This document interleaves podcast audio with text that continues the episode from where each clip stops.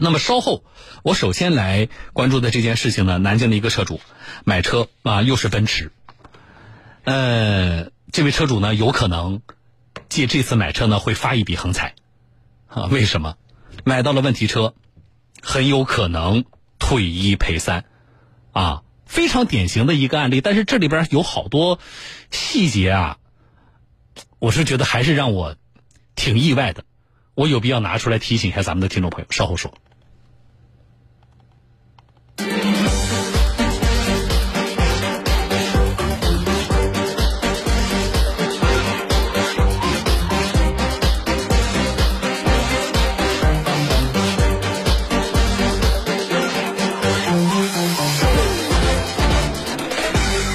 南京的一位听众朋友涂女士买车啊，买辆奔驰，然后说是买到了事故车。来，我们请她自己说。涂女士你好，哎，你好，什么时间在哪个 4S 店买的？去年二零一八年九月二十九号，在桥北的中升星辉奔驰 4S 店。你这都是去年九月份的事了，那拖到现在也没有解决好啊？不是，我是今年四七月二十四号才发现的。哦，呃，去年九月在叫中升星辉奔驰，对吧？在南京浦口区中升星辉奔驰啊，我还第一次听到这个 4S 店。嗯。呃，买的奔驰哪一款？C 两百酷配就是两门的啊，双门的啊，酷配对吧？对。呃，当时是什么？全款还是贷款？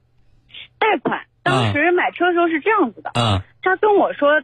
因为我他我我一直有这个销售的电话，嗯，然后他到了，他跟我打电话，他微信跟我讲说到了一款这个车的现车，因为我一直很喜欢这个车，嗯，然后说你来看一下，到现车不容易，这是新车型啊，对，就是这，然后我就说好，那我就去，我到了之后发现，我说哎，怎么有两千多公里？他说没关系，这是展车。我说哦，展车我了解，不就是放在那给人看的吗？嗯，我说行，我说那我就买。那你我，我我插一句，你不介意咱们买辆车，哪怕是展车，但是都跑了两千多公里了，这个你不介意吗？它这个嗯，它就不是展车了，就是说，假如说咱们啊，咱们假如说这车没有其他毛病，那至少你这也是个试驾车。我不了解它两千五百公里对于展车是什么概念，因为我不太懂车。我就是他跟我讲说展车，然后还跟我保证了，我说你这不会是试乘试驾车吧？嗯，他说绝对不是。那不对他说就是展览使用的。那不对呀。那你展车你怎么能跑出两千多公里？一般咱们买到的新车到手的，呃，一般就是比如说五十公里了不得了啊，多一点的两三百公里啊，我从其他城市调过来的，这都已经是最多了。对，我我其实我没有纠结，因为这个车太抢手了，我没有纠结，我就说你要现车，对吧？啊，对你你我说你这么说我就认，而且他这个当时指导价是三十六，他卖给我的时候，这个卖给我的时候也出了个小插曲，就是当时买的时候我们说好了三十一万，然后因为他展车嘛，然后又有一些跑的里程数就是三十一万，后来来了一个男孩，我这车赚了两千，问了一下车。然后就走掉了，嗯，然后他们就说：“哎呀，这三十一万不能卖给你了，必须得三十二万，我们一定要签合同了。”我就很生气，你知道吗？嗯，然后我说三十二万就三十二万嘛，因为我急着买，急着买这个车，我就同意了。嗯嗯，然后我还让他给我保证，我说你绝对不是试乘试驾车，绝对没有事故，没有维修记录。嗯嗯，他都给我一一保证了，还给我写了个条。就是这个是有咱们落纸的文字的，说这个没有发生过事故，不是事故车，对不对？有有，合同上都写整车无质损。好。接下来呢？接下来就是这个车买到后一个礼拜之内爆了一次胎，然后我去查了一下，没有石子，没有玻璃，就纯粹爆胎。嗯。第二，呃，在二零一一九年五月份又爆了一次胎。嗯。我投诉了，他们说：“哎呀，这个车就这样，你投诉也没用。”这个是四零零奔驰的给我的反馈，说你这个没有用，没有办法解决。然后这个车的车框架就是架子，嗯，它会响，就像要散架的那种响声，嗯，尤其是稍微有一点颠簸，不是那种特别平的，就是你在车里边就能够听到，明显很明显，只要不是只要听力一般的人都可以听到这个声音，特别明显。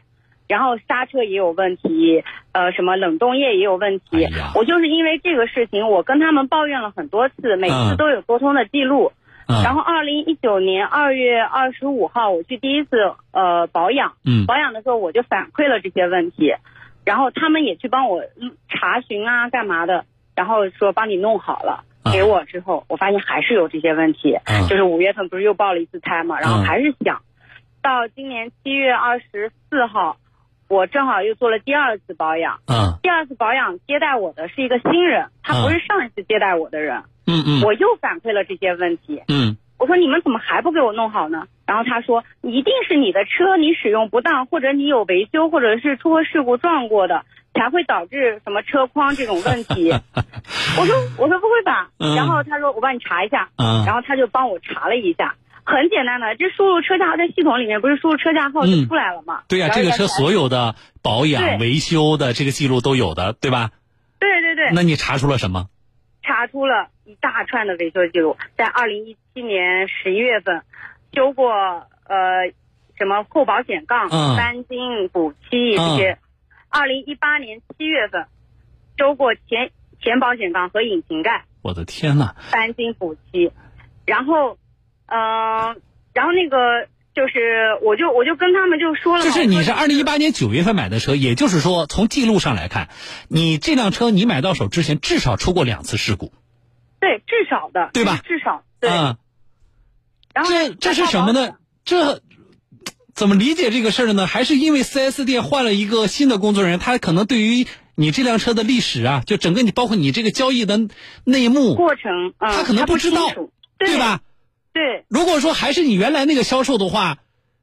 其实他之前给你做保养等等录入信息的时候，哪怕他卖车给你的时候他不知道，他之后他都应该知道的。都是知道的，对对吧？我已经抱怨过一次了。哎呀，真是。我已经抱怨过一次，他们也修我一次了，他们都没有告诉我，一直到我主动发现的时候，他们都没有告诉过我。真是太过分了。对我，我觉得，我觉得就这一件事情，我们先不说这个事情怎么解决，就今天我们说到这里，我觉得我们就要曝光一下南京的这家浦口的奔驰的 4S 店啊，中升星辉，中升星辉这家 4S 店，这这样做实在是太不像话，啊，太不像话了。嗯，然后怎么办吧？后续我就是从我知道的那天起，一直到。呃，八月二十，这八月二十多号这样子的时候，这一个月我在跟他们沟通。第一次我刚发现的时候，他们工作人员来告诉我说送你几次保养吧。然后我当时我就很生气，因为他们认识我，我也是从事法律工作的。嗯。我说你应该认识我，你不是在开玩笑吗？嗯。后来他把他们经理喊过来了，让我等了特别久。他们经理过来了，说，嗯，涂女士就。就是态度表现的，哎呀，我们对不起啊，怎么样？是我们工作人员的疏忽，但我们不是故意的。他就是这种态度。怎么可能不是故意的？车在你店里从一七年开始摆到一八年九月份才卖，而且这其中那里程表有没有被调过，我们现在都不知道。啊，至少发生过两次事故。就这种车，你还敢把它摆出来当新车卖？你现在告诉我是疏忽，你不是故意的，我会相信吗？是。然后他现在还跟我说，这个车呢。是他从厂家竞拍来的，所以他不知道，他是这么跟我解释的。嗯，所有的车啊，进 4S 店和到消费者手里都要做检测，至少要做两轮 PDI 的检测。这个检测是，哪怕你不知道它的背景啊，哪怕你不知道这个车的这个历史是什么样的，这个检测也应该能够非常清楚的检测出来这辆车什么地方被动过，是不是原厂的。这个是。我觉得最基础的知识啊，所以我才不相信四 S 店。你现在跟我说，你说我不是故意的，啊，这个话没办法让我相信。对，然后你知道很扯淡的是，这个经理又说，呃，人家问他说你为什么没有查询？因为这很简单，任何人的常识就知道，在你们系统里面一查，嗯，只要有车架号就可以查出来。嗯，为什么你没有查询呢？他说我们没有权限。我当时我都我觉得好扯淡，因为我也到别的 4S 店去问了，嗯，别的 4S 店呢，他跟我讲的是，他们最基础的工作就是拿到这辆车，就是首先查一下这个车的历史记录。这个 4S 店居然跟我说他们没有权限，所以他们没查，所以他们不知道。我们不跟他打嘴仗，那就这些，这这都是胡话，啊，就不可信的。你就说怎么办吧？我现在事儿摆在这里了，记录也摆在这里了，我不管你是不是故意的，对不对？事实已经存在，怎么办吧？然后他们，我就跟他们协商了。他们第一次跟我说是三十啊，三十二万不行。我说三十二万是什么概念？就是说你买车的这三十二万我退给你，那车怎么办？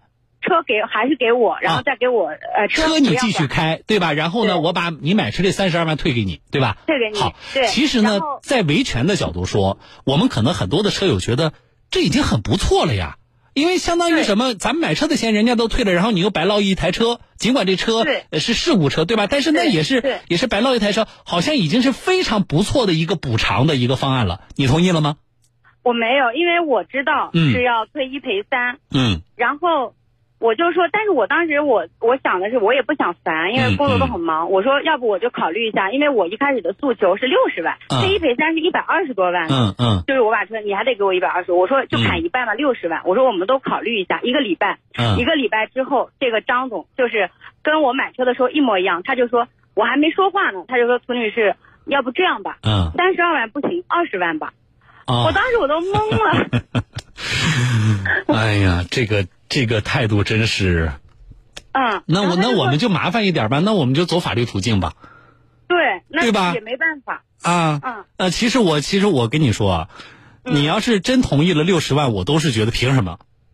对，其实我也后悔了，对吧？后悔过，嗯，但是我也没有说我后悔了，我就不去做。我说我六十万，如果你同意，我还是当时谈谈的时候，嗯，我说。你同意，我还是愿意。虽然我觉得低了，我要的低了，但是没关系。我说出这句话，我我守。他那边就是我不好意思，三十二万我觉得高了。虽然我承诺你了，但是我还是要换成二十万。然后他们还说了，说要不我你要是不愿意，我就建议你去起诉吧。我们都不想担责任。他就是这么跟我讲。好吧，那我们就起诉吧。你现在已经正式的起诉了，对不对？对，我已经向浦口区法院起诉了。法院受理了吧？受理了，而且你本身就是这个，呃，自己就是这个专业的，从事这些法律方面工作的吧？对对，我是律师，其实啊，那太好了，那这个我觉得这个过程我就不用过多的操心了啊。然后呢，我这样我表个基本的态度吧。好啊，这个事情呢，呃，我们会跟你保持联系。好的，谢谢。我们把这个事情关注到底。我是觉得这是一个非常典型的这样的一个案例，而且呢，让我有些意外的是什么呢？就是在此类案例啊不断的法院宣判、媒体报道之后，都到了今天了，仍然有像在南京这样的一座城市当中的 4S 店，而且是奔驰这个品牌的 4S 店，对，仍然敢明目张胆的做这个事情，而且从你跟我的交流的这个过程，我丝毫没有觉得他们做这个事情，他们觉得有有什么了不起。或者说他们多敬畏法律，我没有感受到这一点，对。对。不对？那好了，对，那么我们就用法律教教你怎么诚信经商、诚信做人。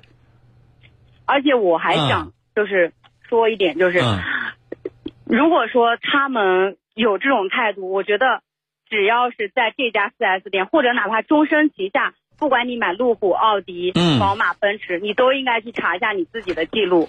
我觉得他们这个终身集团就是有问题的，他们集团就是丝毫感觉不到他们就是对法律的敬畏，也感觉不到他对消费者权益的一个就是最基本的诚信。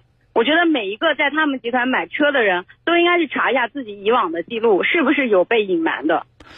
我们支持你用法律的武器维护自己正当合法的权益。啊，所以呢，这个事情案件后续的审理，包括宣判整个的这个过程，我们会持续跟踪。场外我们编辑跟您保持联系，好不好？好的，好的。然后呢，我们等待法院公正就这件事情的审理和判决。啊，好的，谢谢。啊，我觉得这个已经不是说我们一个是要维护作为当事人、作为消费者，啊，我个人在这个其中的权益。更重要的是，以往那个这个案例似乎都是发生在其他地方的。对，对不对？我们听一听哦，西安有人坐到奔驰的这个、这个、这个引擎盖上去哭了，去闹了。然后明天什么地方了？啊，然后大家都觉得这种事情是不是都不会发生在我们的身上？其实，如果我们消费者的整个的消费环境得不到很好的规范的话，我们每一个人都是潜潜在的受害者。是的。啊，那我们也借这个案例，借您这个案例，我们也教一教咱们江苏的消费者。我们碰到类似情况的时候，咱们怎么用法律的武器维护我的合法权益？啊，好的。所以我们很非常乐意，呃，把这件事情关注到底。那么后续的进展，我们编辑，您有我们编辑的电话啊。如果有什么重要的进展，您也及时的跟我们来沟通一下，好不好？好的，好的。好的啊，我们支持您啊。好，嗯，好的，我跟您说到这里，涂女士啊，我希望后续一切顺利啊。好的，好的。嗯，好，再见啊。哎，再见。嗯。我们支持每一位消费者用法律武器依法的维护自己的合法权益。啊，那么刚才车主一方所说的这些，法院我相信一定会一一核实，最终会不会退一赔三？三十二万退一赔三是多少钱？一二八万，对吧？啊，本来的，呃，协商的过程大家刚才听到了啊，我觉得这个还不是钱多钱少的事情。你说是二十万、三十二万还是六十万划算呢？或者小东还是一百多万划算？那么法院最终是不是会判？我们现在不知道。啊，如果以上依据车主本人所说的相关的情况和能够掌握的证据，以及我们参照以往的类似的案例的法院判决，那么法院判退一赔三的可能性是非常大的，对不对？啊，当然，那么最终要以法院的判决为准。可是啊，我说了。二十万、三十二万、六十万还是一百二十万，这个不仅仅是钱多钱少的事情。碰到类似情况，我给各位的建议是，我们的建议是，通过法律的途径维护你的合法权益。啊，好多的事情啊，我们在处理大家的这个投诉的时候，很多的事情其实是媒体出面，然后找到了 4S 店，找到了车主，我们希望你们通过协商解决。但是，听众朋友。并不是所有的事情我们都建议协商。如果是比较小的啊，涉及到的财产的损失也比较小。另外，这里边呢，我们也觉得可能是有一些误会啊，呃，4S 店的工作上有一些瑕疵，但是不是明显的呃有证据证明 4S 店你是在欺诈消费欺诈，同时。给消费者造成的损失呢也是非常有限的。我觉得这种情况，那么我们希望通过协商来解决，也不能我们有点事就去就去这个上法庭啊。可是今天这个事情，我们的建议，大家如果遇到类似的事情啊，掌握重要证据之后起诉，而不是协商。那么对于所有的 4S 店来说，类似的案例我们曝光过多起了。啊，诚信经营这个事儿呢，我觉得你不拿法律武器跟他说，你不把他打疼了，啊，你仅靠媒体的宣传给他讲道理，没用的。在有一些四 S 店看来，或者在有一些人看来，听众朋友，在钱的面前，道理算什么？在钱的面前啊，道理有什么价值？他们只认价格。所以你给他讲道理有用吗？那么我们就聊点有用的，对吧？我们就教一教你，告诉你什么叫诚信，啊，让你看看不诚信的后果。一百万，上次那个退一赔三的案例也是一百多万吧，对不对？一百万教你诚信做人，你还不长记性？好了啊，4S 店，我们记者做了探访，稍后来连线记者啊。我是小东接广告。